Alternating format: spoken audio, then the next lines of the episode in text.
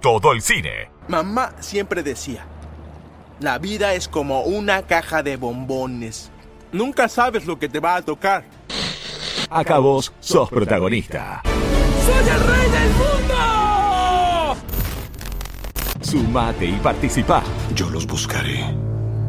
Los voy a encontrar. Y los mataré. Las series y el entretenimiento están en Sin Éxito. Te lo vas a perder.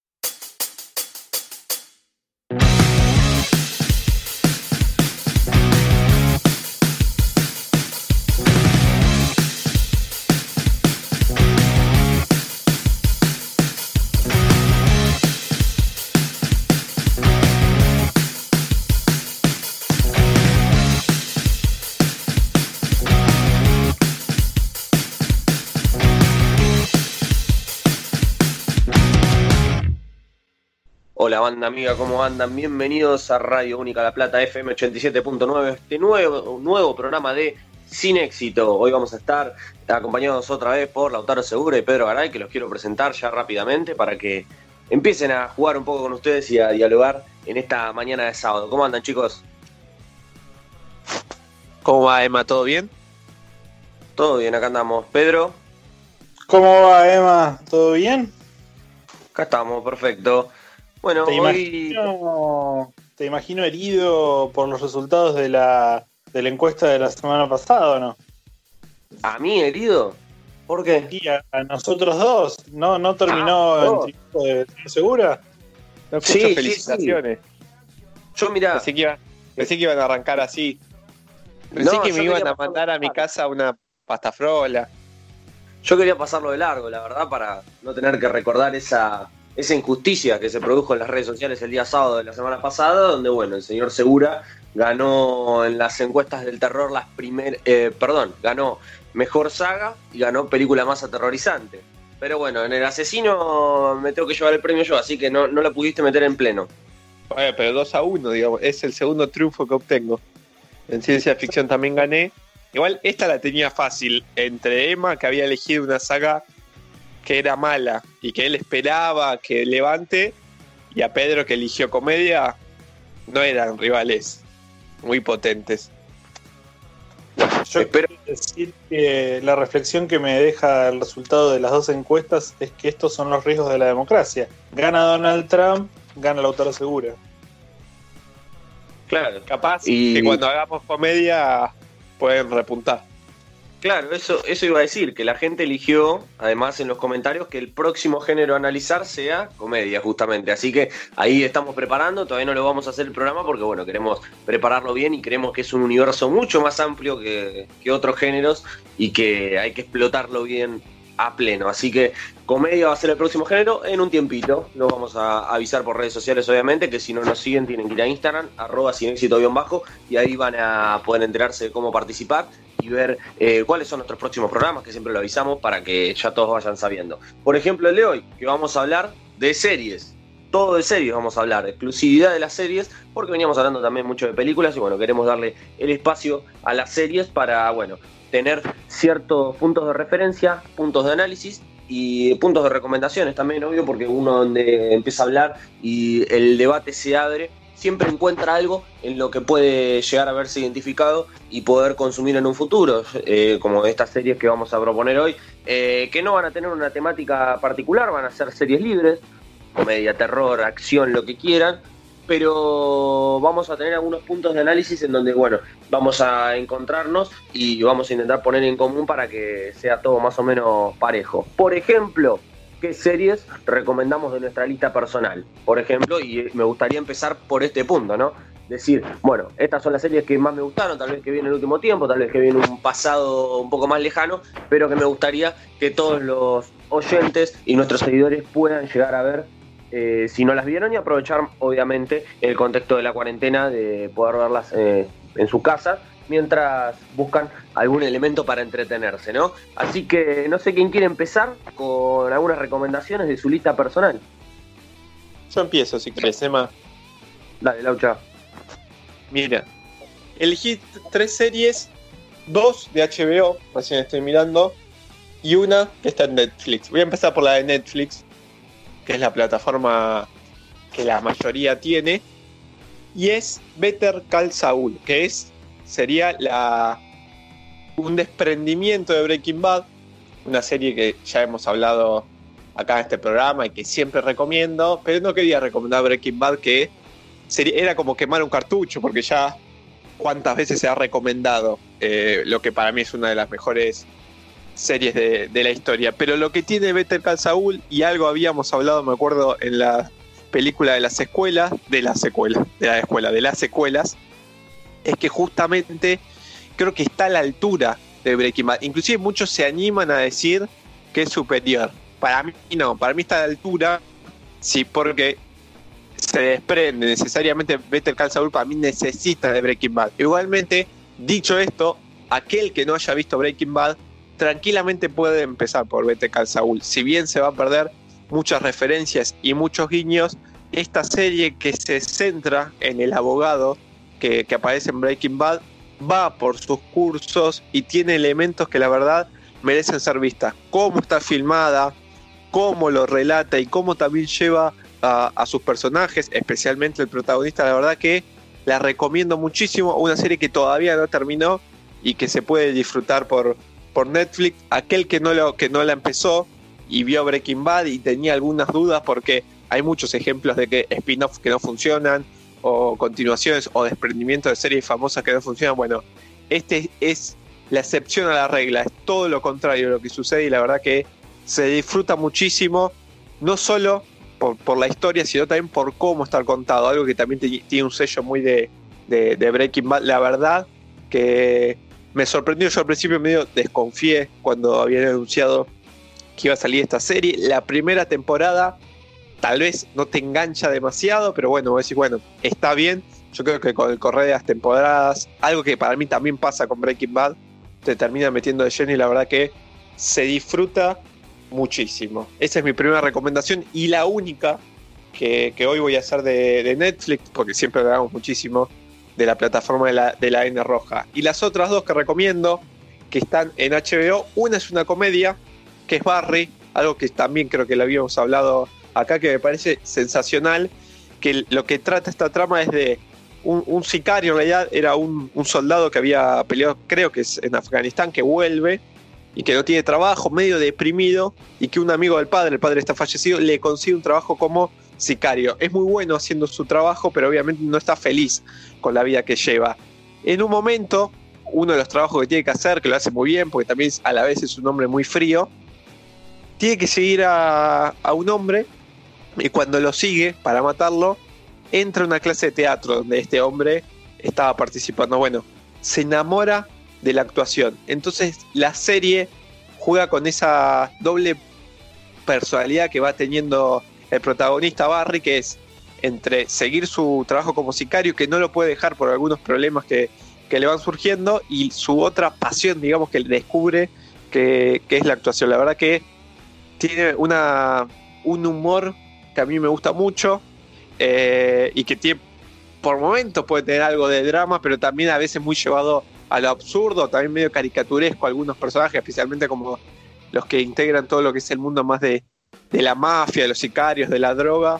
Y, la verdad que se disfruta mucho y la recomiendo, está en, en HBO. Y la otra de HBO y de la que se ha hablado muchísimo el año pasado, pero que yo la sigo recomendando, que es Chernobyl. La verdad es sensacional lo que han hecho con, con esta serie que recrea obviamente los hechos de Chernobyl, que tiene la particular, particularidad que habla en inglés, por más que es la, Unión Soviética, una decisión que ha tomado de la serie, y que la verdad que muestra como nadie había mostrado, en manera ficción, pero bueno, basándose eh, en hechos reales. La mayoría de los personajes son reales, excepto una de las investigadoras que lo único que hace es representar a todo el equipo de científicos que iba alertando sobre la, complejidad y sobre la gravedad que tenía eh, el hecho. Y la verdad que es muy fuerte, pero la verdad que sirve muchísimo para entender un hecho de que ya ha pasado muchísimo tiempo y, que también tiene una fotografía que me parece increíble, también los maquillajes, también cuando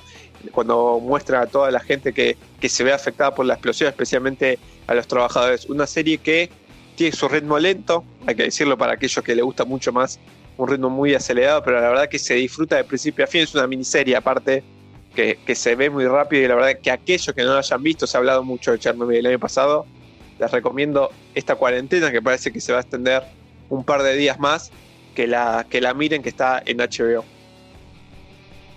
La tengo en el tintero ahí todavía Chernobyl. Está grabada en la tele, pero todavía no me animé a verla. Mírala. Cuando puedas, mírala. Pasa que estoy muy ocupado, viste, en la cuarentena. Bueno, pero ¿qué estás mirando ahora? Déjalo, mirate Chernobyl y después retomas lo otro. Bueno, eh, nos reencontramos el sábado que viene. Me voy a ver Chernobyl. Claro, eh, nosotros mientras hablamos. y vos arrancás Dale, Chernobyl. Bueno, lo dejo. Entonces lo dejo. Yo voy mirando Chernobyl mientras y lo dejamos a- al señor Pedro Garay que empiece con, con las recomendaciones de las mejores series que, que él cree que puede llegar a recomendar en el día de hoy. Muy bien. Este, Chernobyl me sumo, eh, me sumo, me parece eh, una serie superadora. Creo que la elección del señor Segura en general eh, ha sido buena. Eh, Barry también es recomendable. Chernobyl, Chernobyl eh, lo que sí me da es un poco de mala vibra para mirar en este momento.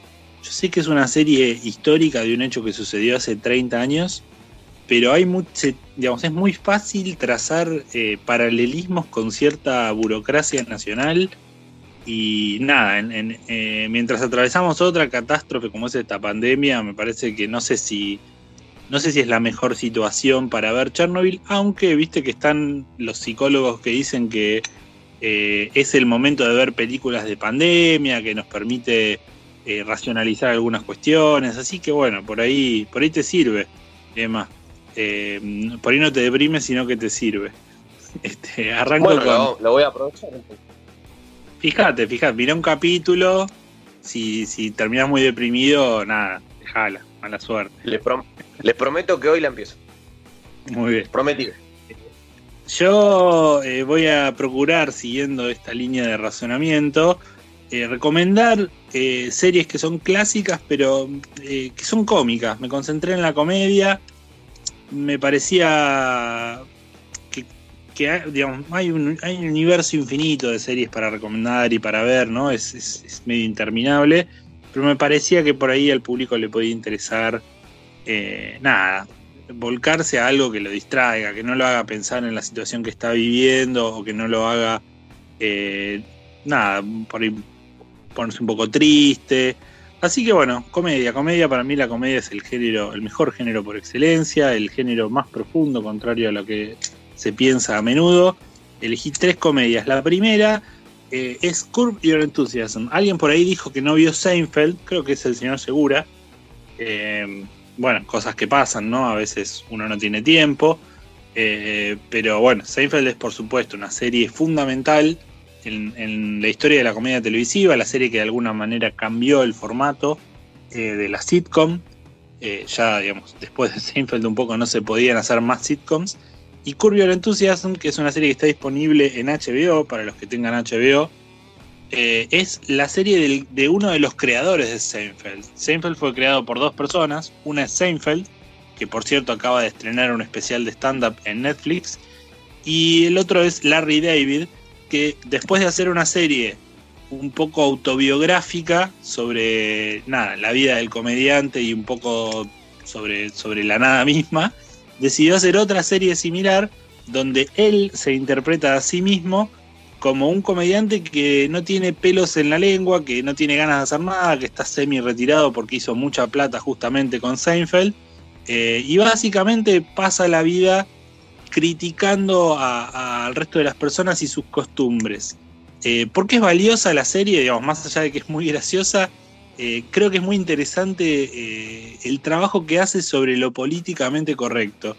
Eh, hay una tendencia en la televisión de, hoy a, a- a, bueno, a- a esbozar miradas que son ya que ya están súper digeridas, que son miradas súper lavadas, de, de un montón de problemáticas que vimos.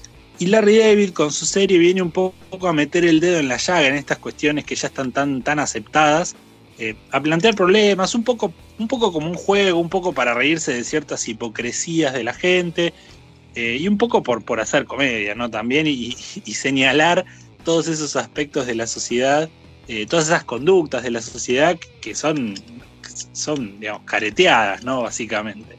Así que una serie muy incómoda para ver, con muchos capítulos muy, muy incómodos, pero, pero muy, muy, muy graciosa hilarante, eh, una serie eh, creo que, de lo mejor que ha brindado la, televisión en cualquier género eh, en estos últimos años. Y la última temporada es la, temporada 10 que salió este año, que, terminó hace poquito, es sensacional. Creo que es su mejor temporada de televisión. Bueno, hablando de comedias incómodas, y no sé si llamarla comedia, pero bueno, viene en frasco de comedia mi próxima recomendación, que es eh, Fleabag. Eh, una serie de dos temporadas de seis capítulos, una serie cortita, eh, que está disponible completa en Amazon, uno de los servicios menos explorados en Argentina todavía, Amazon Prime. Amazon Prime, por cierto, tiene creo que siete días gratis, así que lo pueden probar, mirar un par de cosas y después lo dan de baja y chao. Eh, que es una serie sobre una mujer en la primera temporada que atraviesa una situación de duelo. Se murió su mejor amiga y bueno, no se sabe por qué ella está, digamos, tramitándolo de una manera un poco extraña. A veces parece que no le afecta y bueno, a veces se le cae el mundo encima. Eh, esta premisa, que parece ser la premisa de un drama, en realidad da lugar a una de las comedias más incorrectas eh, de la televisión en los últimos años. La protagonista es totalmente, un ser totalmente despreciable, a pesar de lo cual, por su honestidad y por su tendencia a decir lo que piensa y decirle a la gente lo que piensa y no caretearla, se convierte en, enseguida en la heroína absoluta para, para el público. Eh, y el resto de las personas que le dice cómo tiene que vivir, qué tiene que hacer, bueno, se convierten de alguna manera en los villanos. Eh, así que un poco funciona a la misma manera que Curb Your Enthusiasm, eh, eh, pero por otro lado también tiene una trama, bueno, una trama de, de, amistades, de traiciones que es bastante interesante en la primera temporada. Y la segunda temporada eh, creo que es incluso mejor que la primera. Em, toma algunas, algunos elementos de, esa primera parte, de esos primeros seis episodios, pero también se pone un poco juguetona, medio, digamos, de alguna manera decide que, que, es la hora de experimentar, de, de, ver hasta dónde puede tirar de la cuerda, se enamora de un cura, hay toda una, trama religiosa ahí, medio tabú y demás. Eh, así que, bueno, termina siendo una serie eh, también, de nuevo, completamente incómoda para ver, pero súper interesante y un uso de la comedia muy particular, ¿no? Un uso de la comedia que, va más allá del chiste fácil eh, y que termina, digamos, poniendo en cuestión ciertas cuestiones ciertos debates eh, que de alguna manera pensamos que los tenemos resueltos y, no los tenemos resueltos. Así que eso también es lo interesante de Fleabag como de, mi primera recomendación. Vamos con la tercera. La tercera está en Netflix, como, como hoy dijo Segura, el servicio más popular de todos, así que probablemente la mayoría de nuestros oyentes, si no vio esta serie, eh, la va a poder ver fácilmente con al clic del control remoto eh, la serie de la que hablo es Arrested Development. Es un clásico de la comedia, es un poco también a la manera de Seinfeld, una serie que eh, algunos años después, ya entrado el siglo XX, eh, cambió, digamos, no, diría cambió, estiró los límites de lo posible en la comedia de media hora, con una, bueno, es una serie absolutamente bizarra sobre una familia que, bueno, es millonaria y su, su padre en el primer episodio va preso el patriarca de la familia, y el resto de la familia es totalmente inútil, ¿no? Vivió toda la vida, es, una vida de millonarios, incluso el padre es un poco inútil, eh, y lo único que quieren es asegurarse el modo de vida después de, que el padre fue preso por malversación. Eh, lo único que quieren es asegurarse que van a seguir teniendo acceso a la, a la tarjeta de crédito de la compañía con la que hicieron muchísimos gastos durante mucho tiempo. Bueno, son, digamos, básicamente unos parásitos que se reúnen y eh, toda la carga de sostener esa familia de, parásitos la tiene el, único hermano responsable de la familia, eh, que carga con el peso de, salvar la compañía mientras su familia todo el tiempo le, eh, le pide dinero. hay un montón de situaciones extrañas se enamora el hijo de uno con, la hija de la otra. Hay un hombre que no, un personaje que no puede nunca estar desnudo. Bueno, hay, hay, algunas cuestiones, digamos, ya directamente bizarras. La relación de, uno de los hermanos con la madre es totalmente dípica. Eh, que todo metido en, eh, en la licuadora termina dando como, como resultado un, un licuado totalmente bizarro eh, y, sobre todo con, uno, algunos de los mejores guiones que se han visto en la televisión. Por un lado porque estiró, eh, como decía, eh, el horizonte de lo posible en televisión, pero también por la cantidad de juegos de palabras y de chistes que se terminan resolviendo cinco capítulos después que, que, escribe la serie. La verdad es un imperdible una, diría una comedia fundamental en la historia de la comedia televisiva, particularmente por supuesto la comedia televisiva norteamericana. Y bueno, está ahí en Netflix, las primeras tres temporadas, las originales, son las buenas. Después, eh, a partir de que Netflix compró la serie, intentaron revivirla de alguna manera, hay dos temporadas más, en una actúan todos por separado. Más allá de que tienen algunos momentos divertidos, ya no es lo mismo, por supuesto. Pero, pero bueno, una, serie fundamental y una serie de la cual salieron eh, varios, varios actores de renombre, ¿no? Como Jason Bateman, Michael Cera, todos salieron ahí de, la factoría, Will Arnett también, todos salieron ahí de la factoría de Arrested Development. Bien, completito. Eh, tengo un tema con la comedia que me parece como que hace unos años atrás fue medio aislado el tema de la comedia, serie de comedia, ¿no? Fue reemplazado con otro tipo de, géneros y como que ahora empezó a resurgir de vuelta, ¿no, Pedro? ¿Puede ser? Sí, puede ser. La comedia es un género más de, la televisión tradicional, ¿sí? La, televisión tradicional metía, por ejemplo, los famosos jueves de comedia, con cuatro comedias entre las 9 y las 11 de la noche, cada una de media hora, eso era como como una tradición en la televisión, varios canales de aire tenían estos jueves de comedia que competían entre sí, eh, y ahora quizás con la televisión por streaming el énfasis es en otro tipo de, series, como eh, toda esta cuestión de, los misterios, la oscuridad, eh, las tramas pesadas, ¿no? Me parece que la televisión por streaming fue por otro lado.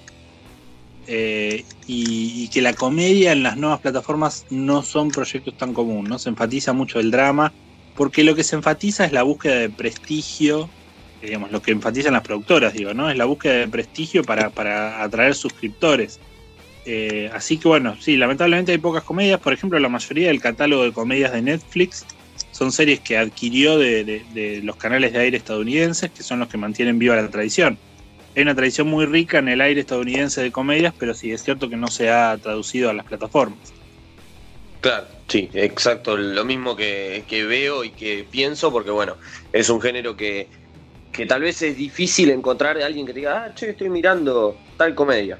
Es como que capaz se ve, pero no se, no es algo que se difunda tanto más que nada porque bueno, el foco está puesto en otro tipo de series.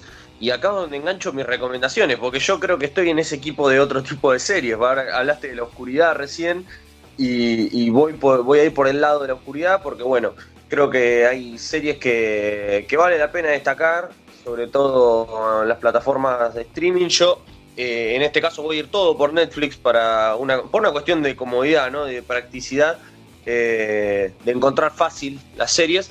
Voy a elegir tres que son, la primera, Vikingos, que creo, creo yo es una serie muy completa, en el sentido de que, bueno, a pesar de que tiene la crítica latente de que ha bajado un poco su nivel, eh, en la última temporada, las 6, eh, creo que se retomó el nivel eh, muy bueno que supo tener tipo a mediados en la temporada 3, principios de la 4, en donde se convirtió en una de las series más importantes para ver en el mundo televisivo. Y creo que bueno, de a poco se está ganando otra vez ese lugar de prestigio y en esta temporada que ya es la última, pero que promete tener un spin-off en un futuro, eh, ha podido hacer bien las cosas y creo que siempre vale la pena ver para poder empezar a reconstruir un poco la historia, eh, ver eh, una mirada del pasado en otros lugares que no sean en Argentina, sino ver un poco de historia de lo que fue en Europa en este caso.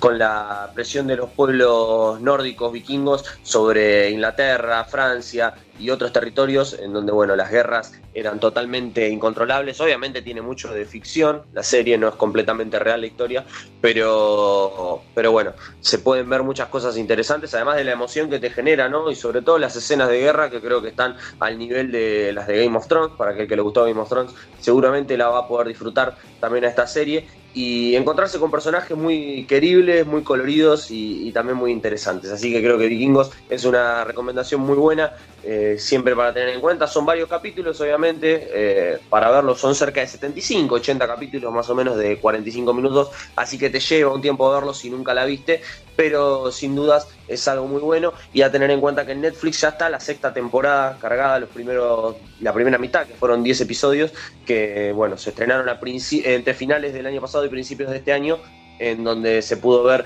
ya lo que es el principio del fin, ¿no?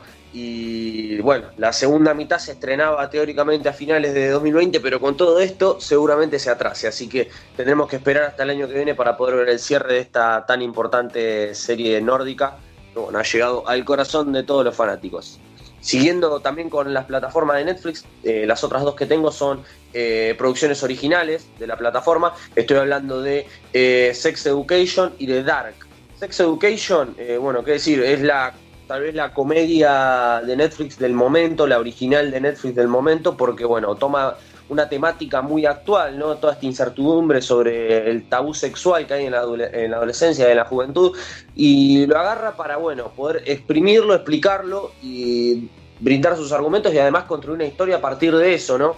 Eh, te sirve como un elemento práctico para poder comprender algunas cosas, pero al mismo tiempo la historia te va entreteniendo bastante, es muy interesante ver cómo al protagonista Otis nada le sale bien, siempre tiene algún problema, y te va dejando la puerta abierta para futuras historias y decir, bueno, quiero saber qué le pasa después, quiero que, encuentre eh, al fin su rumbo, que se, eh, que se lleve mejor con la madre, que encuentre el amor, todas esas cosas que lo van dejando entrever en las primeras temporadas, pero que no, no se terminan de explotar, como una intención de poder seguir contando historias y efectivamente va a haber tercera temporada, seguramente haya cuarta, porque es un éxito completo eh, en la plataforma y sobre todo por esto que decía, ¿no? De poder jugar con una temática tan actual y tan importante que está siempre en discusión, pero que bueno, de alguna forma, eh, con recomendaciones de expertos, obviamente se animan a tocar temas centrales en la sexualidad y poder explicarlos en la gran pantalla creo que es algo muy interesante. Y por otro lado tenía Dark, que es una ficción alemana que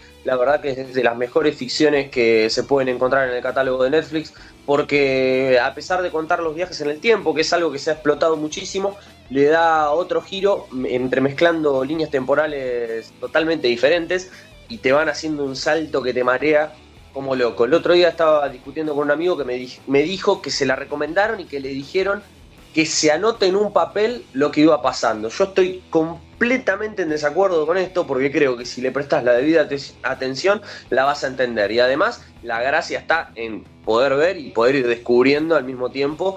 Eh, qué es lo que va pasando. Si vos antes de la serie ya tenés anotado en un papel todo lo que va a ir pasando, como que te saca un poco la emoción. Pero lo que tiene bueno es ir descubriendo eh, toda la relación que tiene esta familia gigante que se va armando en un pueblo de Alemania y todos los acontecimientos que van pasando. Eh, respecto a los viajes en el tiempo y cómo todo está conectado, ¿no? Entre familias, entre los distintos momentos de la historia de este pueblo y, y bueno, muy, copado de ver cómo va cambiando y también obviamente todas las sorpresas que se van a venir porque viene la tercera temporada en breve. Así que hay que tener en cuenta este pequeño estreno que promete seguir ampliando el universo de Dark y que es muy bueno de ver para una serie alemana que se ha posicionado como una de las más importantes eh, dentro de la plataforma de Netflix. Gran serie Dark. Pero es verdad, te marea a veces. Especialmente yo me acuerdo cuando en un momento tuve que mirar un video para ordenarme un poco. Es que también, yo por ejemplo, cuando la vi, vi primera y segunda temporada juntas. Ahí como que tuve la ventaja. Ya el que vio la primera temporada y tuvo que esperar para ver la segunda, se olvidó media serie. Eso me pasó a mí. Puede pasar, y a mí me va a pasar con la tercera. Sí, si la ves seguidas, claro, es otra cosa. Ahí tenés eh, cierta acumulación, porque sí, es cierto, son muchos nombres, muchos personajes y es complicado de, de poder retener todo, pero creo que la serie lo vale porque la verdad que eh, está muy bueno, está muy, muy bien hecho todo lo que supone los viajes en el tiempo. Dicho de otra forma, contado de una manera distinta, pero, eh, pero está muy interesante de ver y por eso me gusta recomendarla siempre que puedo. Así que bueno, estas son las, las recomendaciones, la primer, el primer bloque, ¿no? Que se hizo, se hizo largo, pero que bueno, es bastante completo con, con, varias recomendaciones de cada uno de nosotros, de lo mejor que vimos y lo que nos gustaría recomendarles para que tengan en cuenta y amplíen aún más su lista de, pendientes o que recuerden alguna serie buena si es que ya la vieron. Así que eh, vamos a seguir en el siguiente bloque con ya otra parte diferente de la serie, porque todo no es color de rosas y queremos ampliar un poco el panorama con otra categoría muy diferente. Así que eh, les proponemos que se queden ahí, que nos esperen en este cortecito y en el, en el segundo bloque vamos a seguir con el análisis. No se vayan.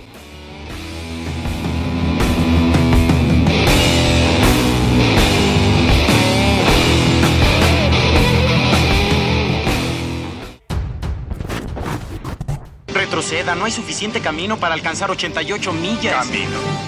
A donde vamos no necesitamos caminos sin éxito. Veo gente muerta. Venía a pasarla bien y divertirte. Puede tomar nuestra vida, pero jamás nuestra libertad. Nadie aquí parece entender. No me encerraron con ustedes. ¡Se acabó! ¡Están encerrados conmigo! Sábados de 10 a 12 por Radio Única 87.9.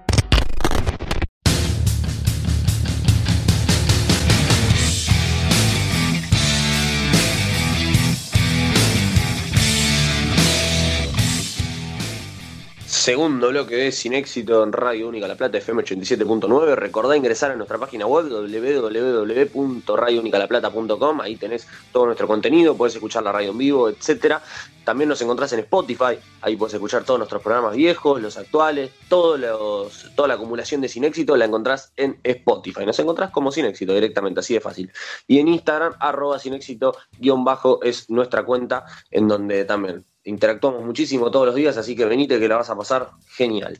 Vamos a seguir en este bloque con algo que no sé cómo catalogarlo, pero yo creo que decir arrepentimientos estaría muy bien. Vamos a hablar de las series que vimos y que no nos convencieron mucho o que nos arrepentimos de verla por otro motivo. No, no necesariamente se tiene que referir a que no nos gustó eh, verla, sino que bueno, tenemos alguna crítica en especial que nos impide recomendarla porque decimos, no, no, no, yo me arrepiento de haber visto esta serie, la verdad, y no la puedo recomendar. Así que eh, en esta ocasión va a empezar el señor Garay a, a, contarnos qué series vio y se arrepiente por completo de haberlas visto.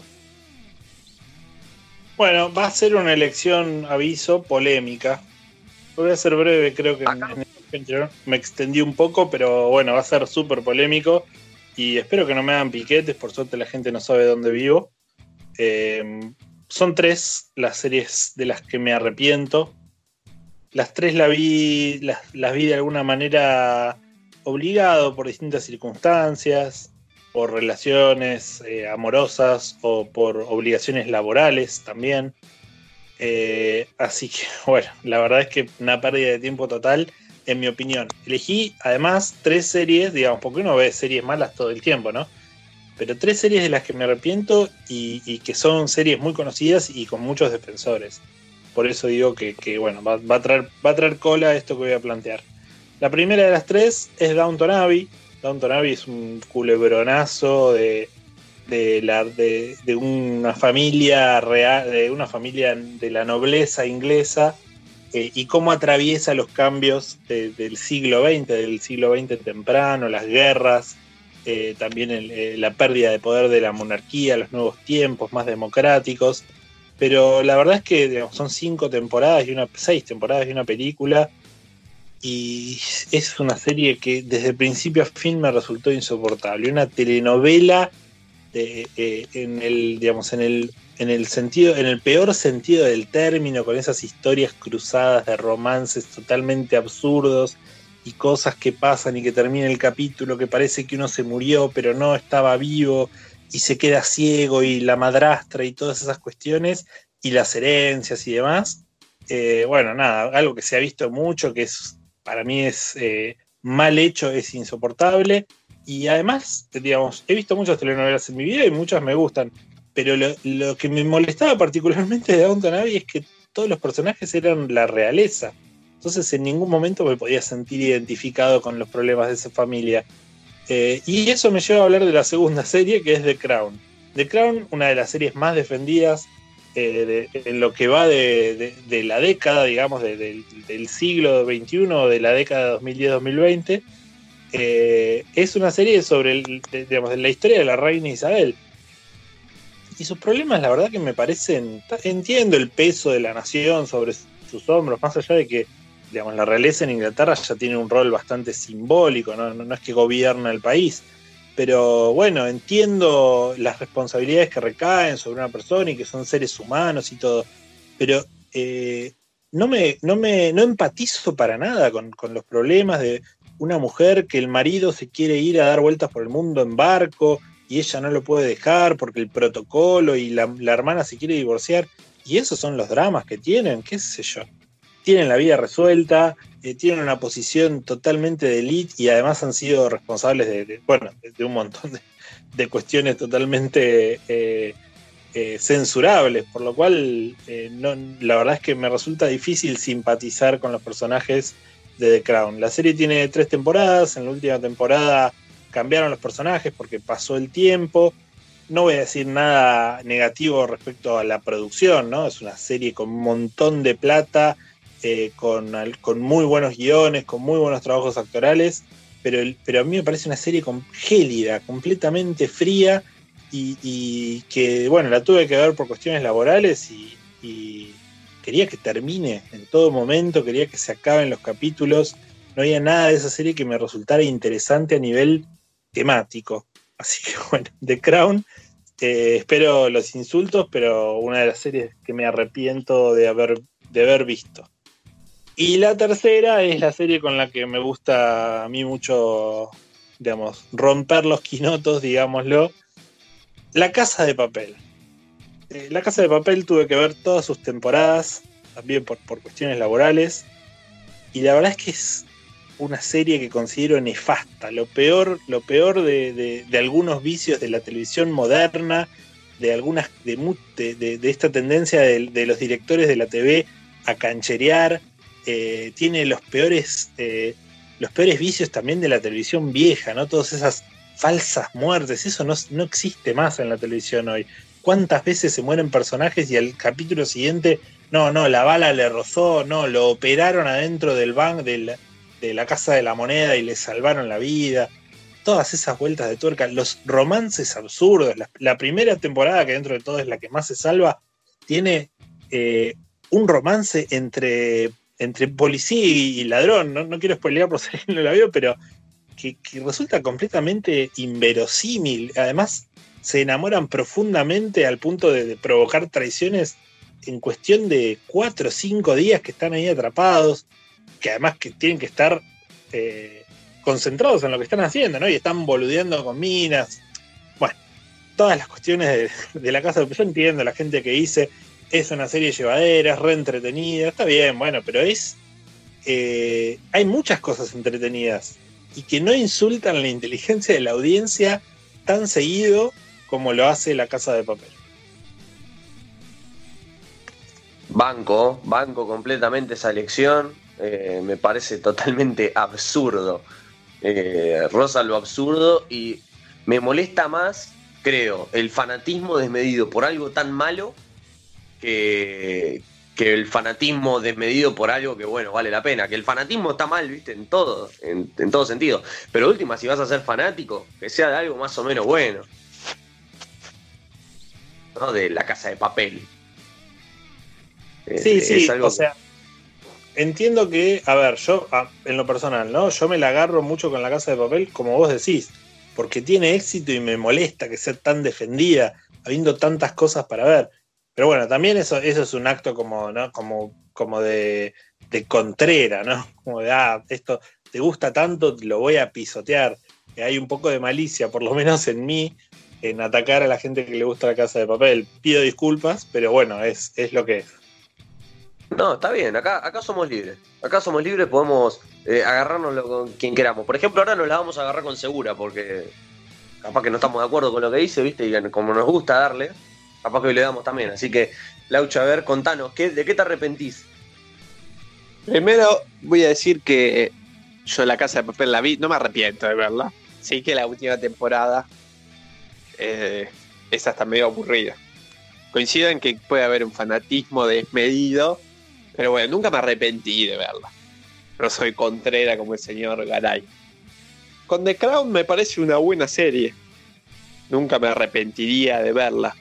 Tampoco es la obra, es verdad, no es la obra maestra que dicen que es. Pero bueno, no, yo no, las incluiría en arrepentimiento, pero respeto la decisión de, de, Pedro. Y las que elegí yo, primero es una que salió hace poco en Netflix, que es Drácula, que es de los creadores de Sherlock, que la vi con mucho entusiasmo justamente por lo que me había gustado Sherlock, por la, inclusive por la manera en que se cuenta la serie esta Sherlock. Bueno, Drácula me, no solo que me arrepiento, sino me decepcionó en todo sentido.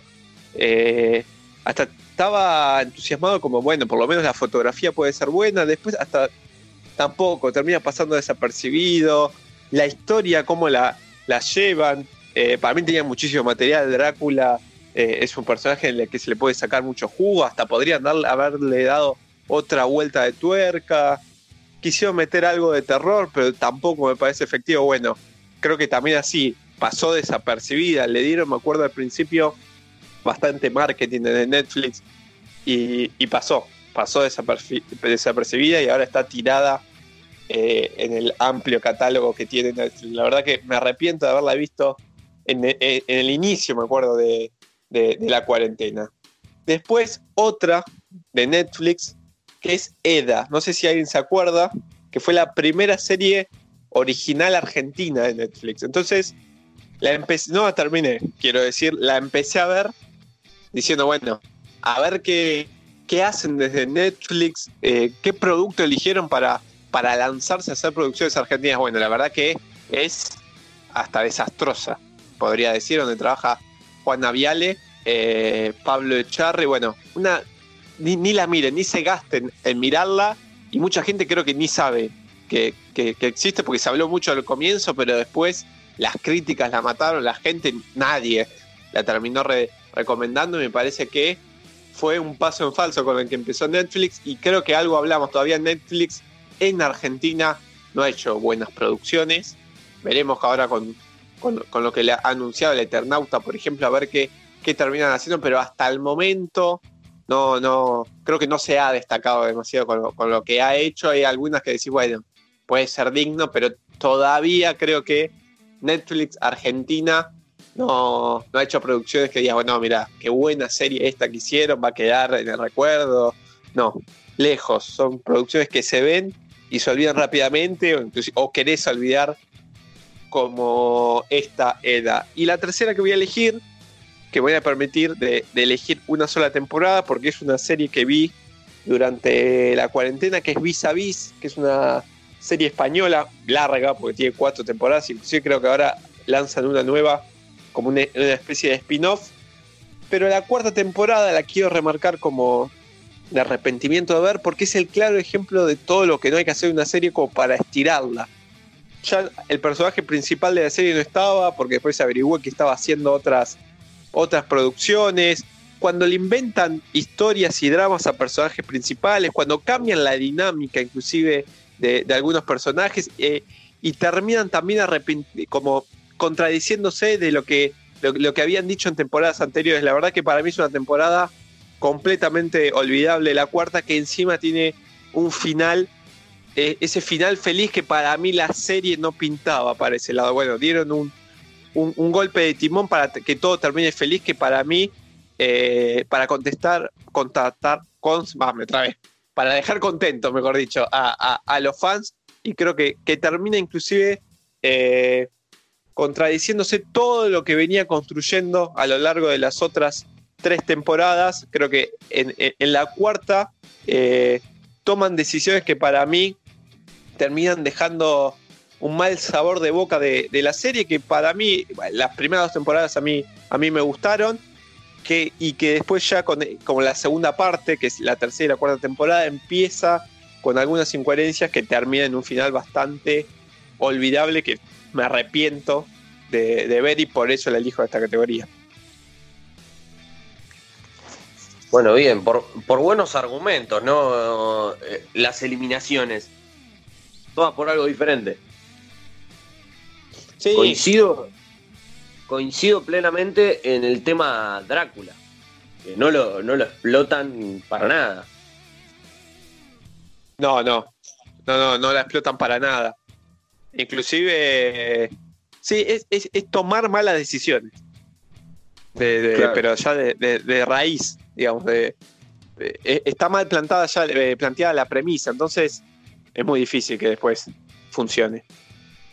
Y el tema de Eda, que bueno, es como decís vos, tuvo cierto impacto cuando recién se iba a estrenar, pero después totalmente olvidable. Eh, un fracaso rotundo, como para hacer el debut de Argentina en Netflix, ¿no? Sí, la verdad que arrancaron muy mal. Porque si hubiese arrancado con, con otra serie que vos decís, bueno, es olvidable, bueno, vaya y pase. Pero arrancaron con lo, creo que es lo peor que han hecho. Claro. Así ya, ya te marcas la cancha feo. Ya eh, para el futuro se te, se te complica. ya, ya cuando dices, Porque- ves producción argentina de Netflix, ya, ya dudas. Claro. Claro, el que realmente perdió el tiempo, así como te pasó, el que perdió el tiempo viéndola, eh, ya condiciona todo lo que pueda llegar a pasar después. Eh, es un poco un arma de doble filo, ¿no? Si la pegás, eh, podés cautivar a todos, pero si te va mal, como en este caso, ya se te complica todo. Sí, yo, yo le puse algunas fichas ahora al Eternauta. Pero bueno, también tampoco me la quiero jugar tanto porque con los antecedentes me puede decepcionar. Por eso no la voy a ver con demasiado entusiasmo, pero sí es una serie de, original de Netflix que la espero al menos. Pasa que con el Eternauta tienen la ventaja, es adaptar, porque ya la historia está escrita, no, no tienen que, que crear, Pero tienen que... ¿Cuántas crear adaptaciones? el universo, crear el ¿Cuántas universo adaptaciones le erraron, no? ¿Cuántas adaptaciones? Sí, obvio. Sí, pero bueno, eh, que es más fácil, es más fácil que tener que ponerte a crear una historia, crear los personajes, todo, eh, ya ahí perdés eh, algo de, de ganas y de energía. Eh, acá tienen que solo transcribir lo que fue aquella historieta y transformarlo en una película que, bueno, con los millones y millones de dólares que tienen, pueden crear un, un universo muy lindo, muy pintoresco, como para que se parezca lo más posible a esta historia. Así que creo que ahí puede, les puede ir bien, pero al mismo tiempo pueden hacer un poquito de trampa. Sí, obviamente. Tienen una base, obviamente. Eh, inclusive un, un público cautivo, podríamos decir. Tiene por dónde empezar. Pero también eso te puede jugar un arma de doble filo. Porque la crítica A, a una adaptación siempre es como más puntual, una crítica a algo que, que es nuevo. Exactamente.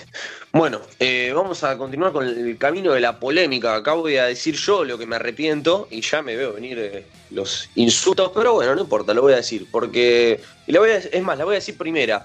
Odio, detesto con todo mi ser Black Mirror.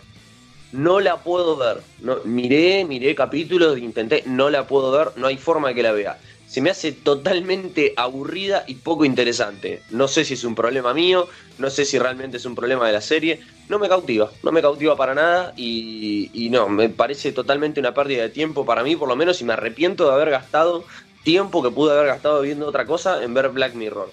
No me, no sé, no me, no me atrapa. Me parece que todo no se no sé si no se resuelve o, o se resuelve de formas que no me interesan o no me parecen eh, atractivas para, para lo que es la historia, ¿no? Capaz que las historias pueden ser interesantes, lo que, lo que plantean, ¿no? Pero después cómo, cómo se resuelven o, o lo que el mensaje que te intentan dar, tal vez se me hace medio aburrido y sin sentido, como que no, no es algo que me importe ver en una serie. Entonces creo que Black Mirror, Black Mirror la eliminaría de, de mi vida completamente. Así que, que, eh, quería empezar por esa, que seguramente es la polémica, para después Emma. seguir con las otras que son un poco más tranqui. Voy a citar a Alberto Sa- Samir. Usted se tiene que arrepentir de lo que dijo. Eh, mirá, yo soy presidente del club de fans de EDA, pero recién la careteé un poco para que para hacerte el aguante. Black Mirror te, puede no gustar las la última, las últimas dos temporadas, ¿qué voy a decir?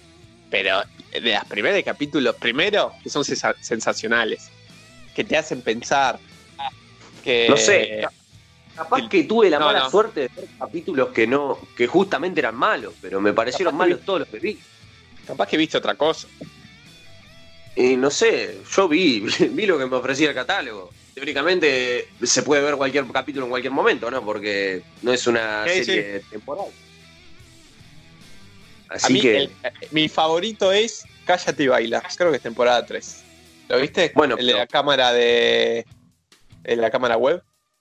No, pero entonces el problema eh, es peor, porque si yo tengo una serie que es completamente atemporal y que puedo ver cualquier capítulo en cualquier momento y veo tres capítulos, por ejemplo, y los tres no me gustan, es que no, no, es- no mantiene el mismo nivel, porque si después veo otro que sí me gusta, Es un habla problema mal de tuyo, serie de que entre capítulos distintos haya tanta diferencia de calidad. No, pero, pero las pri- primeras tres temporadas agarrás cualquier capítulo y ninguno creo que decís malo.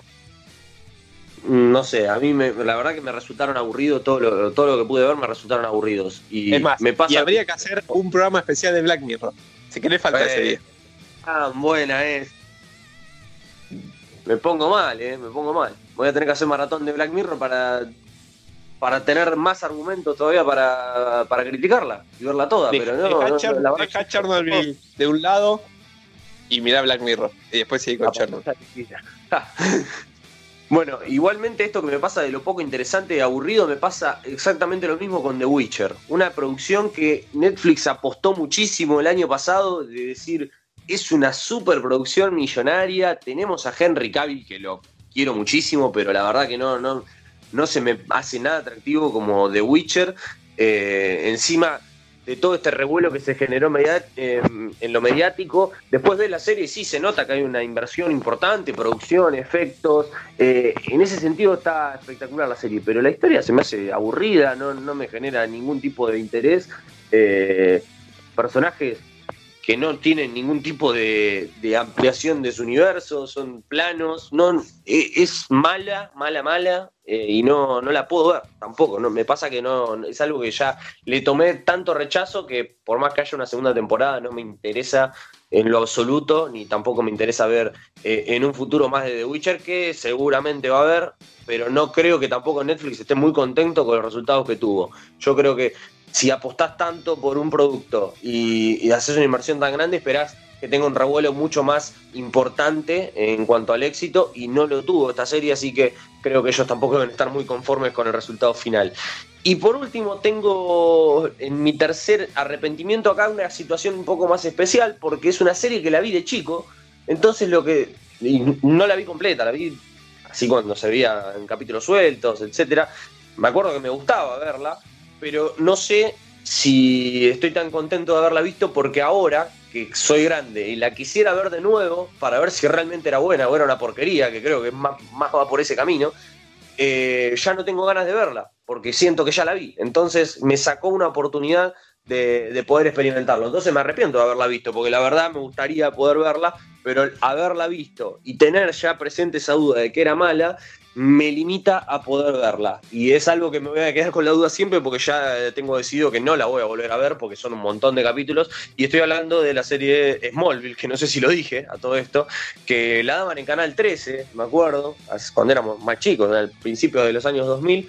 Y cuenta la historia de un joven Superman antes de, transformarse en el, en el héroe con el traje azul y la capa roja que todos conocemos, sino más bien una versión juvenil que cuenta sus primeros pasos dentro del heroísmo, con la experimentación de sus primeros poderes y todo el, eh, lo que se desenvolvía dentro de su pueblo, ¿no? en Villa Chica, en Smallville, en donde se desarrolla esta historia. Se me hacía muy interesante cuando era chico, pero ya digo, me arrepiento de haberla visto por el simple hecho de que me condicionó para no verla ahora otra vez y poder comprobar si realmente era buena o era mala. Creo que era mala, por, lo que me acuerdo, pero quisiera poder saberlo y no tengo ganas de verla de vuelta porque ya la vi. Entonces, eh, me arrepiento de haberla visto. Me gustaría borrarla completamente, que no haberla visto y verla de nuevo para poder sacar un juicio ahora que soy más grande y que podría realmente hacerlo. No sé si ustedes la vieron, Smallville, y capaz que me pueden eh, guiar un poco en el asunto. Yo no la vi, te digo sinceramente, porque es muy larga. Me pasó exactamente lo mismo que a vos, Emma. Premisa interesante, deseo de explorar esa mitología y bueno, el resultado, por supuesto, una serie muy orientada a, a un público eh, quizás adolescente, quizás eh, tenía que ver también con el éxito que tenía en ese momento Dawson's Creek, que quisieron hacer una especie de Dawson's Creek, pero con, con un superhéroe. Bueno, sí, sí, una serie creo que un poco decepcionante eh, respecto a lo que uno esperaba. Claro, sí, me pasa y, y es un personaje que no se ha explotado tampoco de nuevo en más series porque eh, el universo que genera Warner a partir de la serie después eliminó por completo a, la santísima trinidad de DC, digamos, y, y Superman quedó un poco aislado. Tuvo, cierto, en el último tiempo algunas apariciones, pero es un personaje que de a poco se está transformando en olvidable, ¿no? Eh, sobre todo en lo cinematográfico, obviamente tiene sus fanáticos y, y obviamente que es muy respetable, pero en lo que son las producciones cinematográficas y de series es totalmente olvidable y queda muy por fuera de las expectativas de la gente. Y creo que esta serie tuvo mucho que ver, ¿no? Había sido pionera en su momento, pero no tuvo el éxito tal vez que esperaban. Y por eso me interesaría saber, eh, poder ver todo y verla bien, pero bueno, ya digo, ya la vi y ahora eh, no tengo esa oportunidad de poder eh, sorprenderme o emocionarme en un momento de verla. Así que bueno, un arrepentimiento total. Vamos a ir a una nueva pausa y en el próximo bloque vamos a venir un poco más a lo nacional. Vamos a hablar de series, pero nacionales. Así que aquellos fanáticos de las producciones argentinas, no se vayan que se viene un bloque a full de lo nacional.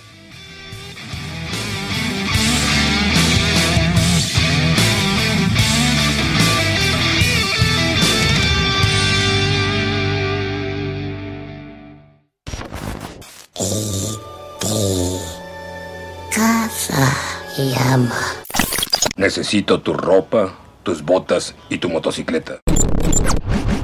Ese es mi secreto, capitán. Siempre estoy enojado.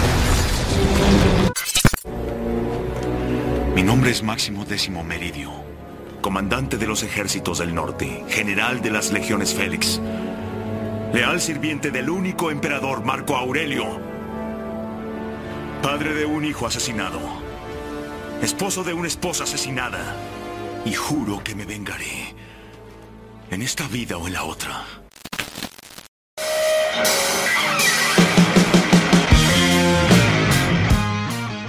Tercer bloque de Sin Éxito, seguimos en Radio Única La Plata. Y es el momento de hablar de series nacionales. En este contexto de series nacionales no puedo colaborar demasiado, la verdad, porque no soy, primero que yo no soy un gran mirador de series, un mirador serial, se le podría decir. Eh, no, no, tengo muchas en mi catálogo y menos, menos que menos argentinas. Eh, he visto poco en Argentina, creo que lo más destacado que vi y, me atrevo a decir lo único en materia de series de lo que estamos acostumbrados, ¿no? Eh, es Los Simuladores, que me parece una obra maestra, la verdad, con personajes muy divertidos, historias perfectamente guionadas y eh, con una idea muy buena que, la verdad que se supo explotar en su momento y que hoy por hoy se puede ver tranquilamente y la seguís disfrutando porque es eh, algo espectacular. Eh, pero bueno, los simuladores creo que es algo que todos conocemos, que todos vimos y, no tiene gracia que, que, la pueda plantear como una recomendación o como algo, sino más bien mencionarla como un, como un pequeño homenaje a esta serie tan importante de la historia argentina que, que creo que ha marcado sin dudas eh, las producciones audiovisuales del país. Así que les voy a pasar la, la, pelota a ustedes para que bueno, puedan desarrollar algunas series argentinas que, que tal vez no haya visto la gente o que quieran recomendar que parezca que valgan la pena. Así que no sé quién quiere empezar, pero bueno, eh, les, doy, les doy la palabra para que puedan hablar de las series argentinas más, más importantes. Arranco yo, ¿les parece? Bueno, dale, dale, arranca. Muy bien, muy bien. Vamos a hablar entonces de tres series argentinas eh, una muy lejana en el tiempo, una bastante lejana en el tiempo y una reciente, como para hacer un mezcladito. Eh, es cierto que son poco vistas las series argentinas, también creo que es cierto que digamos, las producciones argentinas no tenían el atractivo de que hoy tienen las, cualquier serie de, Netflix, por una cuestión también de, calidad, de, producción. Sí hay por supuesto excepciones, pero en Argentina se produce históricamente mucho para, para televisión, tiras de 200 capítulos eh, con, e, con ese estilo televisivo medio polka de todas las novelas y bueno, por supuesto que hay mucha gente que le gusta, por eso son un éxito, pero también hay mucha gente que no le gusta y que por, por ende se mantiene alejado directamente eh, de la ficción argentina ya como por una cuestión de principios. Eh, así que bueno, como, digamos, como para en todo caso acercar a esa gente a, las series distintas del panorama argentino, es que hago estas tres recomendaciones. La primera es Ocupas, un clásico de, los clásicos, eh, la serie de Bruno Estañaro, que venía a hacer Pisa, Birri y Faso, la serie que de, alguna manera inaugura el movimiento del nuevo cine argentino, eh, la película, perdón, Pisa, Birri y Faso, que, inaugura el movimiento del nuevo cine argentino. bueno, y hace este proyecto para televisión. muy interesante, una, una serie bárbara, graciosa, con una banda sonora increíble, personajes buenísimos, sobre un muchacho de clase media, digamos, que, de alguna manera se cae del sistema, ¿no? Deja la facultad, se va a vivir a un lugar donde no tiene que pagar alquiler, porque como el título indica, es un ocupa, y vive desopilantes aventuras que de alguna manera lo, acercan a, eh, al mundo real, lo, bajan de esa nube de, pensamientos eh, un poco bien así como burgueses de la clase media y lo, lo traen un poco a la tierra, a la realidad Así que de alguna manera es una historia de un, de, un crecimiento personal, ¿no? Como estos coming of age. Eh, pero bueno, eh, también es la historia de, los personajes que lo rodean, que son desopilantes, y de las noches en esa casa ocupada, eh, que, son. Es, una historia espectacular, la verdad es una historia atrapante, muy cortita, creo que son ocho de los ocho capítulos. es difícil de conseguir, sobre todo en buena calidad, no se editó en DVD nunca porque no, consiguieron los derechos de la música. Eh, es, un tema que, se viene manejando en las redes sociales hace mucho, impulsando a que, a alguna vez se edite.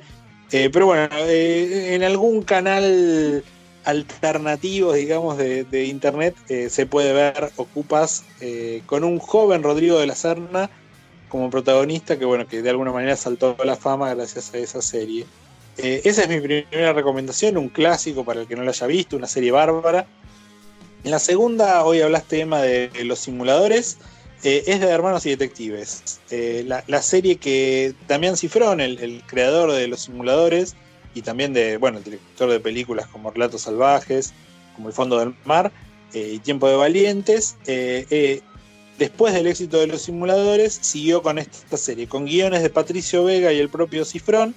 es una serie que también tiene a Rodrigo de la Serna eh, y, al muchacho este de agrandaditos, a Rodrigo Noya, no sé si, lo recuerdan, cuando todavía era un niño, eh, haciendo el papel de un. Sí, sí, Rodrigo Noya, un personaje que ahora reapareció en la farándula. Eh, bueno, todavía era chico en el momento de Hermanos y Detectives, que es una serie que ya debe tener como 15 años.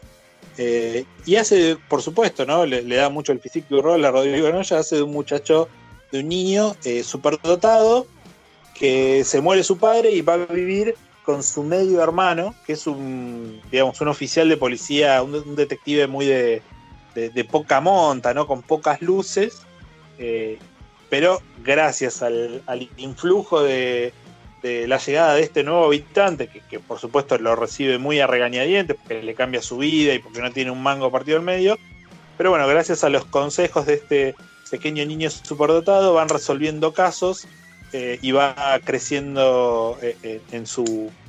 Va, creciendo en su laburo y, va mejorando en su laburo sobre todo.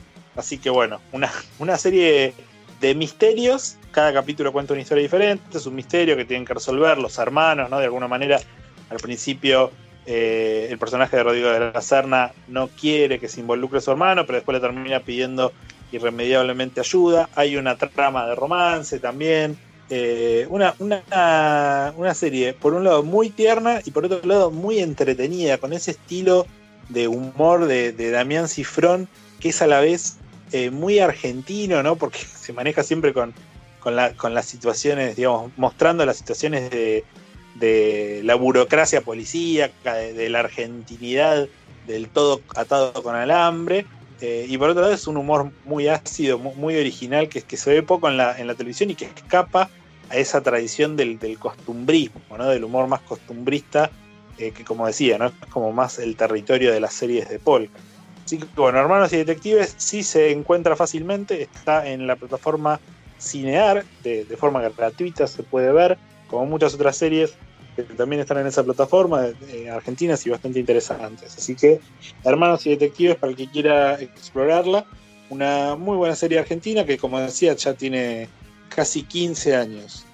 Tiene apenas unos días de estrenada la tercera recomendación argentina que voy a dar, que es Casi Feliz. Casi Feliz es la serie de Sebastián Weinreich, eh, que salió el viernes pasado en, Netflix, se estrenó. Sí, sí, yo entiendo que digamos, ha sido muy criticada la serie, así que un poco lo que quería era reivindicarla, ¿no? No es, no es la mejor serie del universo, ni, por asomo, pero es una serie muy disfrutable, una serie argentina eh, con, bueno, con ese humor eh, de Weinreich medio irónico. Eh, también por, por un lado, eh, si bien copia ciertos modelos de, de la sitcom donde un comediante interpreta a un comediante, yo hablé de un caso hoy, el de Curb Enthusiasm, está Seinfeld, está Louis, eh, hay toda una serie de, shows televisivos sobre las vidas de comediantes haciendo de comediantes. Eh, si bien de alguna manera eh, toma ese género, eso no significa que sea una copia o que le falte originalidad. Y si bien algunos chistes son un poco bobos, digamos, también es cierto que la serie es muy original en el sentido de que termina siendo una serie muy triste, muy melancólica, eh, contrario a lo que se esperaba ¿no? de Weinreich, eh, sobre todo para los, los que están acostumbrados a escucharlo en la radio, por ejemplo, ¿no? que, que hay todo un histrionismo que no está en la serie. La serie es una serie básicamente melancólica y creo que funciona bastante bien como una serie melancólica, como una serie cortita para ver mientras, mientras se almuerza, mientras se cena. Eh, y, pasar, pasar un rato, ¿no? Divertirse un rato, emocionarse un rato y listo. No es eh, la gran serie argentina de la historia, pero me parecía interesante reivindicarla porque desde el estreno, también por una cuestión tan un poco medio pasa del espectador argentino que odia inmediatamente todo lo argentino, bueno, le dieron con un caño en, en Twitter. Creo que es una serie eh, interesante, una serie divertida y una serie eh, que para el fin de semana este, por ejemplo, puede andar bien. Sí, pasa siempre. Sabemos que, que Twitter es una carnicería, ¿no? Eh, me tocó el otro día estar leyendo la información de la serie y ver que, bueno, que tal vez se podía caer en, lo autorreferencial, ¿no? Pero por las primeras críticas que pude ver, la verdad, o sea, las críticas honestas y, y de corazón, no, no la destrucción masiva que, que es Twitter, eh, se pudo decir que, bueno, que era una serie bastante interesante, entretenida, eh, de ver, capítulos cortos, eh, y, que, bueno, para un fin de semana está bien, como decías recién.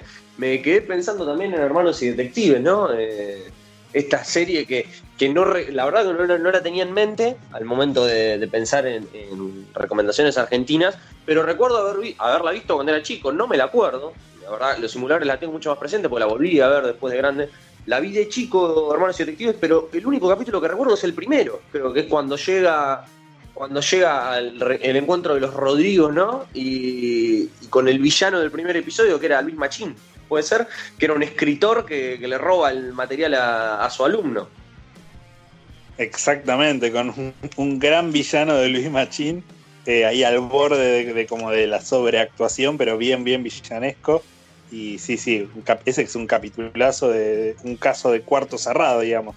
Que aparece Sí. un muchacho en un cuarto totalmente cerrado, muerto, y, hay, y bueno, todos dicen que es un suicidio, hasta que por supuesto el pequeño Rodrigo Conoya empieza a sospechar. Exacto, muy bueno, muy buena serie, la verdad. Bueno, eh, continuamos entonces, le pasamos el turno al señor Segura para que nos cuente él un poco, a ver, respecto a las series argentinas, qué, qué opinión le merecen. Quiero suponer Sí, que, si vas a recomendar, está Eda entre las recomendaciones. No, claramente no. Y, y de, y Hermano Detective, no sé por qué siempre me acuerdo de la escena en que a Rodrigo Noya le dicen que, que es una fiesta de disfraces y va disfrazado del topollillo y no era una fiesta de disfraces. Siempre me acuerdo de, de- esa escena que me parece sensacional y pobre, que vos te agarra una lástima de, cómo le hacen bullying, inclusive también su- sus compañeros de escuela. Pero bueno, cada vez que hablan de Hermano Detectives me, me acuerdo de, esa escena, una gran serie que coincido con, con Pedro. Eh, y en cuanto a mis recomendaciones, que todas se pueden encontrar en, Cinear, que es la plataforma que ya hablamos de- del cine argentino y de las series argentinas, de producciones argentinas, mejor dicho. Y una que voy a recomendar es Tiempo Final, que es una serie que fue emitida por Telefe en el año 2000, aunque después siguió, tiene tres temporadas de 22, 21 y 26 capítulos. Yo pensé inclusive que eran menos la cantidad de capítulos, tiene bastantes. Eh, y son todos capítulos por separados. La temática de esta serie es que es una serie de suspenso, a veces con tono policial, que tiene la característica, característica de que cada capítulo dura una hora y es una hora real la que pasa. Digamos, todo lo que sucede sucede en una hora.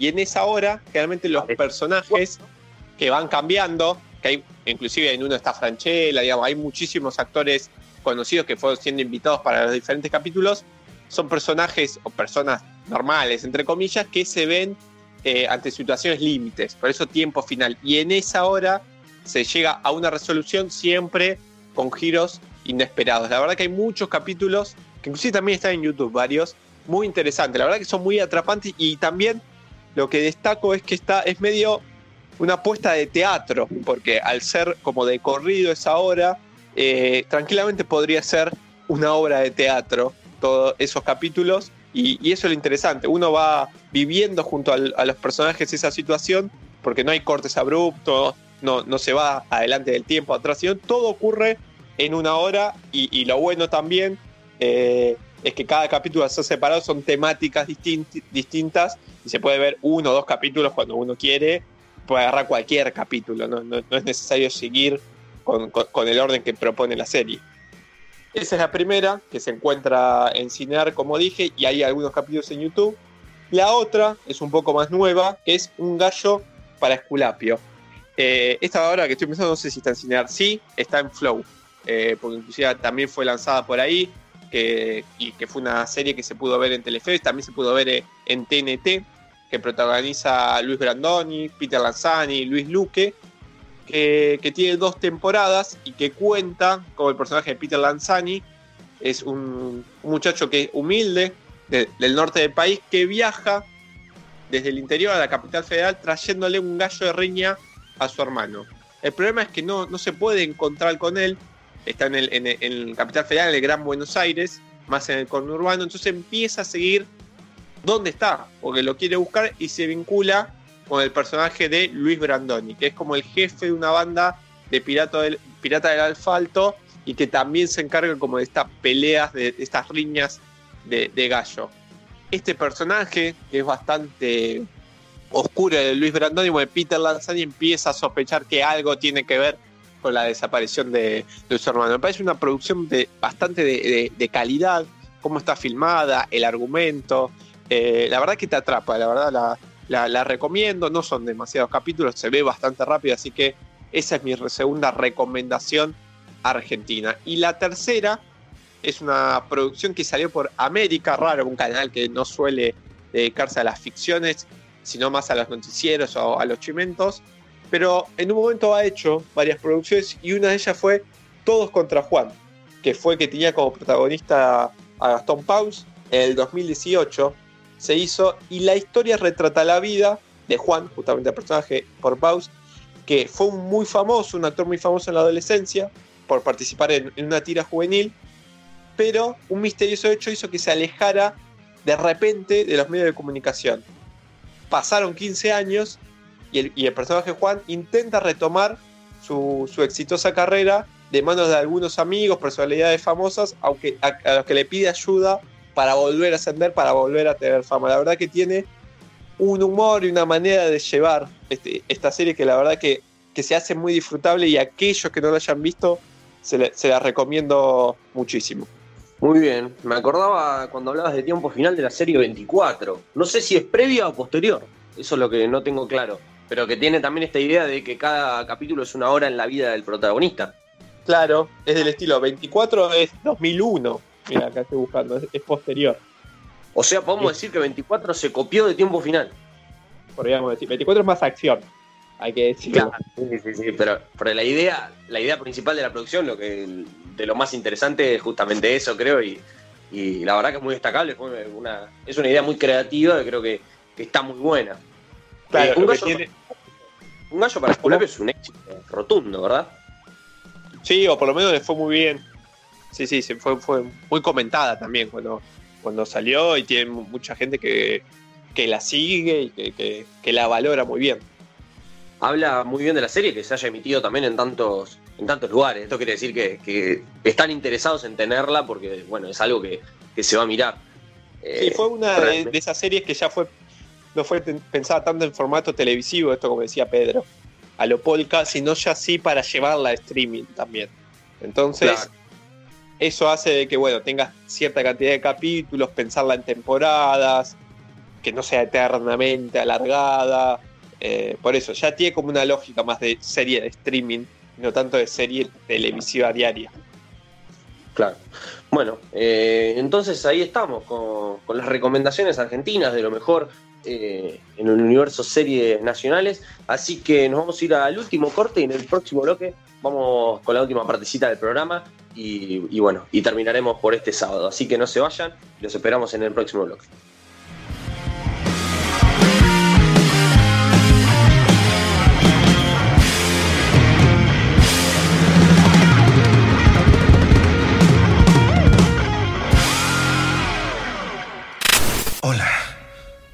Mi nombre es Íñigo Montoya. Tú mataste a mi padre. Prepárate a morir. Recordarán esto como el día que por poco arrestan al capitán Jack Sparrow.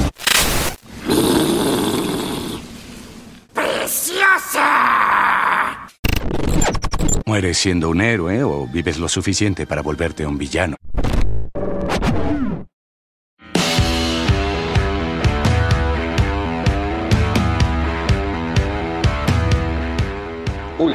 Sin Éxito, ya nos estamos acercando al final del programa.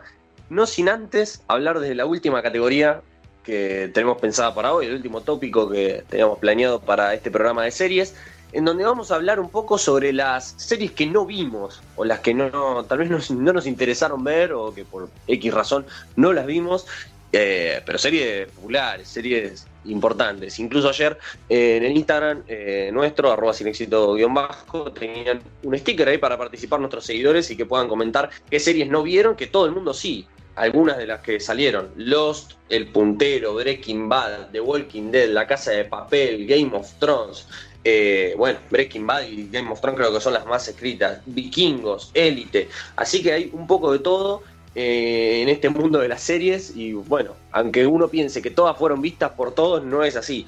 Y, y bueno, es un momento para reflexionar y contar cuáles son las series que no vimos, eh, más allá de, de todo lo que, lo que se pueda decir. Yo, por ejemplo, acá segura se muere, eh, pero yo no vi Breaking Bad. Usted se tiene que arrepentir de lo que dijo nuevamente. Mírela. Por dos. No, en serio, no, nunca vi Breaking Bad. No, no porque no me interese, sino porque eh, es muy larga y creo que me, ya- me llevaría mucho tiempo verla. Y la verdad que no he encontrado el vacío en, en donde poder meterla, ¿no? Tendría que haber aprovechado, la verdad que tendría que haber aprovechado la cuarentena para verla, creo yo. Pero bueno, no lo hice y ya se está terminando y no sé si voy a hacer a tiempo a verla. No te perdés de nada. Bien, bueno, tengo ahí un 50, 50 y 50. Seguí, Así que, bueno. seguí, por favor. Sí, bueno, la casa de papel es así, puedo- tampoco no me perdí de nada, ¿no? Si no la vi. No te perdiste de nada. ¿Viste? Entonces, tan mal no estoy. The Walking Dead.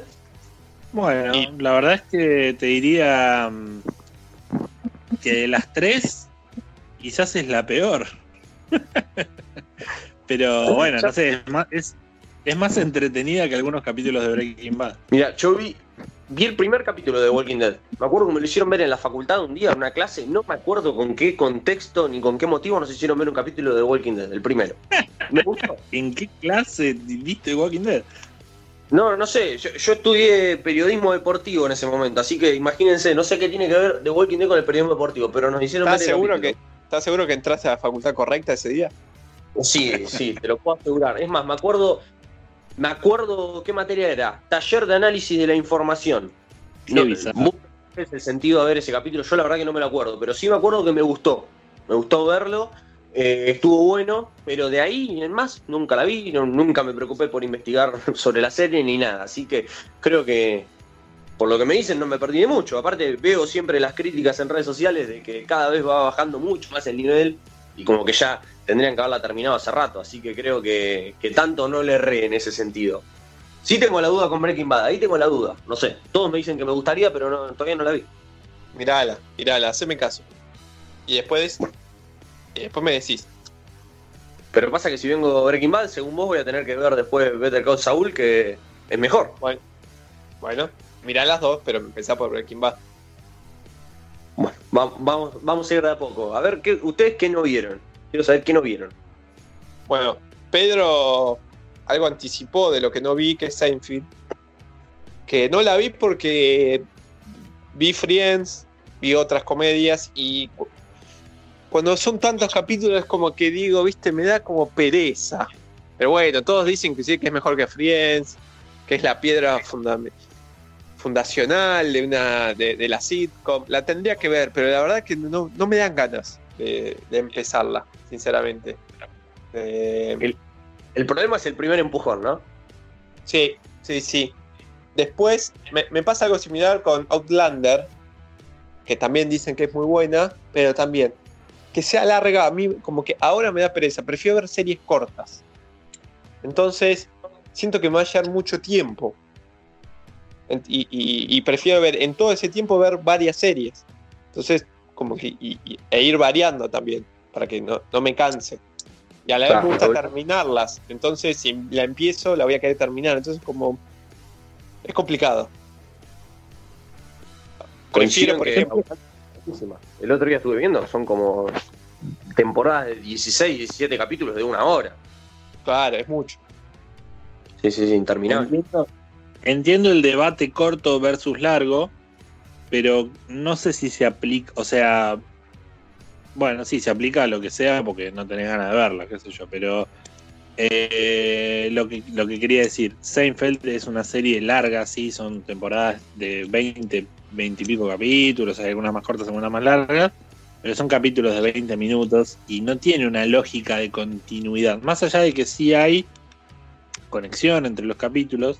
Cada capítulo es autoconclusivo, son pequeñas aventuras y desventuras que vive un grupo de amigos y, básicamente es una serie que se definió por no tratar de nada. Así que no es que te vas a tener ese impulso de terminarla para que concluya de alguna manera la historia.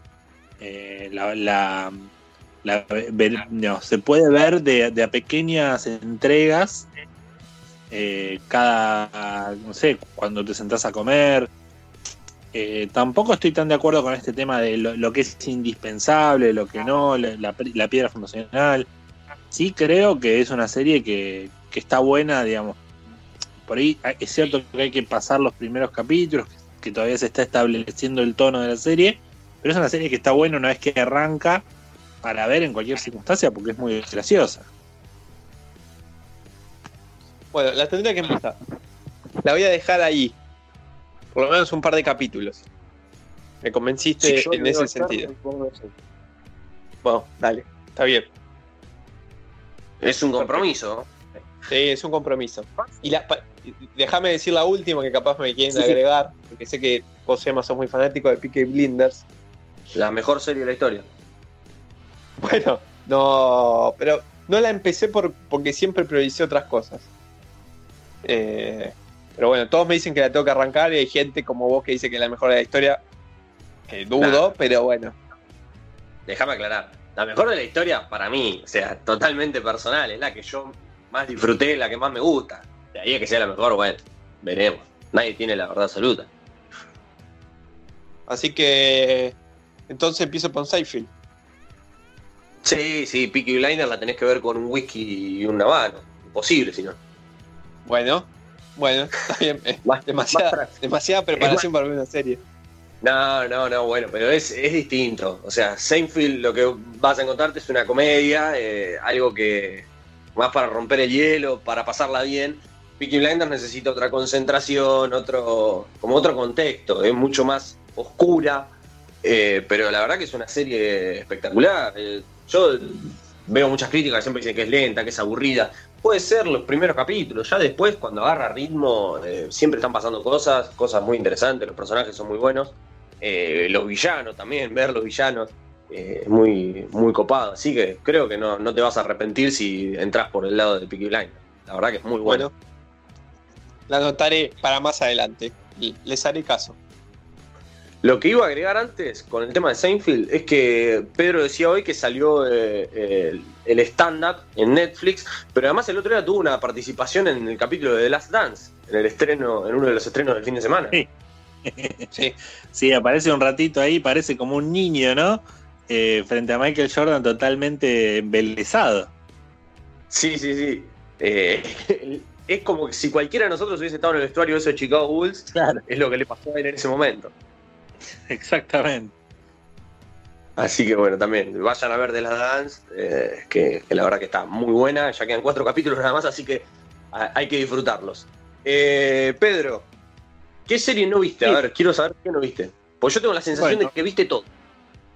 No, no, no. Na- nadie vio ni el 1% de lo que hay y todos tenemos vacíos eh, de vacíos de series y películas fundamentales, porque bueno, porque el tiempo de la vida, ¿no? No, no, no se puede ver todo. Yo voy a, hablar de dos series que, como digamos, como comentaba, soy con Walking Dead. Vi un cachito y nunca la seguí. eh, y de una que directamente no la vi y que la tengo, en, o sea, no, no le tengo idea, nada, la tengo que ver en algún momento y nunca se dé ese momento. Las dos series que arranqué y dejé por distintos motivos son House, Doctor House, y VIP, la serie donde, donde justamente actúa la actriz de Seinfeld, Julia Louis Dreyfus, eh, muy premiada, ¿no? Le dieron millón de premios Emmy. Yo vi medio primer capítulo y no me enganché, pero para nada. Y desde entonces que cada, digamos, con cada temporada que empezaba, que todo el mundo decía la mejor serie cómica del momento, la la la la, decía, bueno, le tengo que dar otra oportunidad. Eh, después, por otro lado, eh, House, Doctor House, una serie histórica. Eh, una serie que, todo el mundo vio en su momento, fue furor, fue uno de los primeros furores así de series que yo recuerdo, por ahí con Lost, con ese tipo de, de serie House, una serie diferente, ¿no? También temporadas de muchísimos capítulos, eh, y bueno, más ligada como a la televisión tradicional que esta era del streaming, eh, porque bueno, porque tenía esta lógica de que semana a semana se repetían eh, situaciones y no hacía falta estar tan al día por ahí con las tramas. Eh, pero bueno, Doctor House, más allá de algún capítulo que enganché en el momento de furor eh, en la tele, suelto, nunca le di bolilla y, no, debo haber visto en, mi vida, haber visto cinco o seis capítulos de los cincuenta y pico. Me parecía repetitiva, también por eso le tomé idea. Me parecía que todos los, en todos los capítulos había un caso extremo, que nadie sabía un caso rarísimo y venía Doctor House y solucionaba todo. Y siempre la misma dinámica de eh, el hospital, en el hospital no había un mango y algún romance y Doctor House que parecía que era un hijo de mil y al final era buen tipo. Eh, así que bueno, la terminé, digamos, no, la terminé nunca le di una oportunidad, nunca le di una oportunidad de verla, digamos, de una manera sistemática. He enganchado capítulos sueltos, como decía, en, en la vieja televisión de cable, pero nunca le di la chance. Y tampoco le di la chance nunca a una serie que, quiero ver desde que salió, que ya tiene, ya debe tener 15, 15 años, que es Trim. Trim es una serie dramática eh, sobre los chanchullos que se organizaron después del huracán Katrina en Nueva Orleans, para reconstruir la ciudad. Hubo toda una serie de chanchullos y mientras la gente sufría, se organizaban todo tipo de negociados eh, para organizar esa reconstrucción. Eh, la serie un poco destapa eso, es la, segunda serie televisiva para HBO del creador de The Wire, de David Simon. The Wire es una de mis series preferidas de todos los tiempos. Eh, y no sé por qué, teniendo eso en cuenta, teniendo en cuenta que me gusta tanto su creador, que bueno, es el tipo que creó The Deuce, una serie que recomendé en algún programa anterior, y que recientemente estrenó en HBO La Conjura contra América, una muy muy buena miniserie que también recomiendo de seis episodios. Teniendo en cuenta que todo lo que hizo me gusta, no sé por qué nunca le di una oportunidad a las tres temporadas de Trim.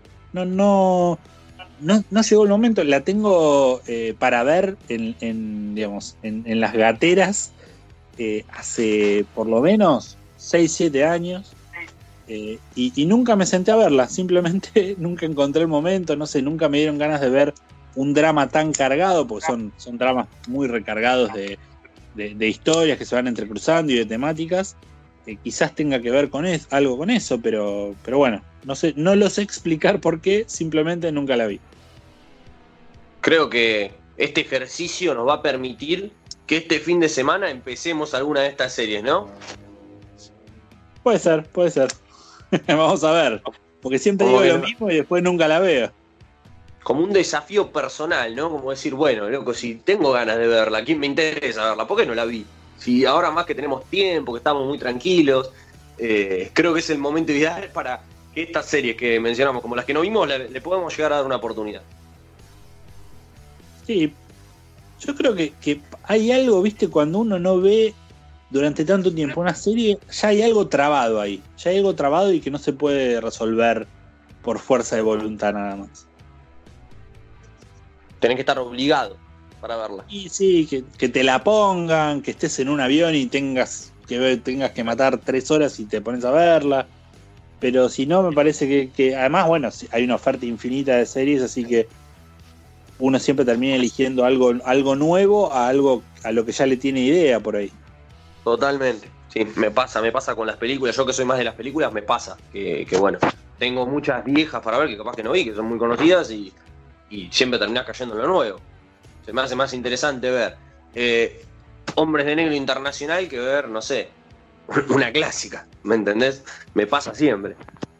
Sí, sí, digamos, yendo un poco eh, off topic, digamos, pero en eso se basa, por ejemplo, la, política de Netflix, ¿no? Que eh, no apunta al cine clásico de 1940, no pone en su grilla eso. Saca novedades todas las semanas y uno siempre elige por ahí la novedad a algo que ya no vio y ya está, ya no lo vas a ver.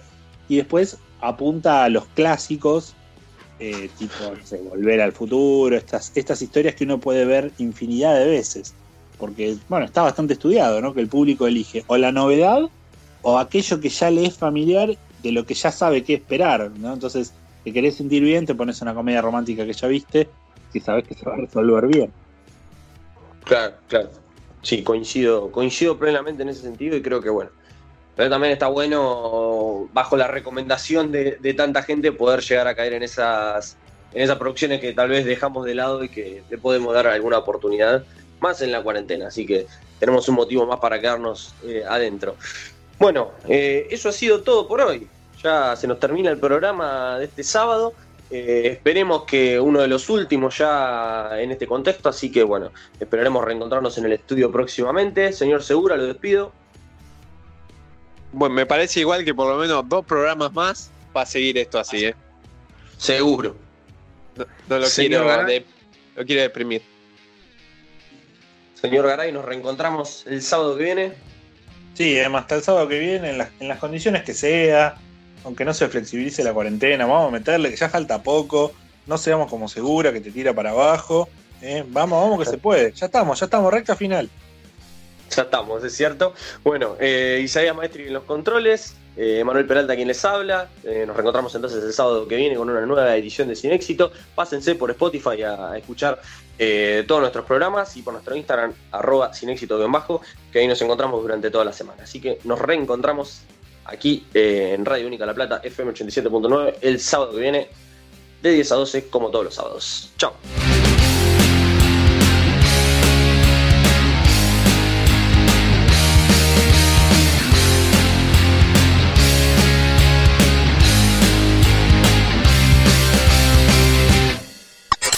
¿Por qué tan serio, hijo?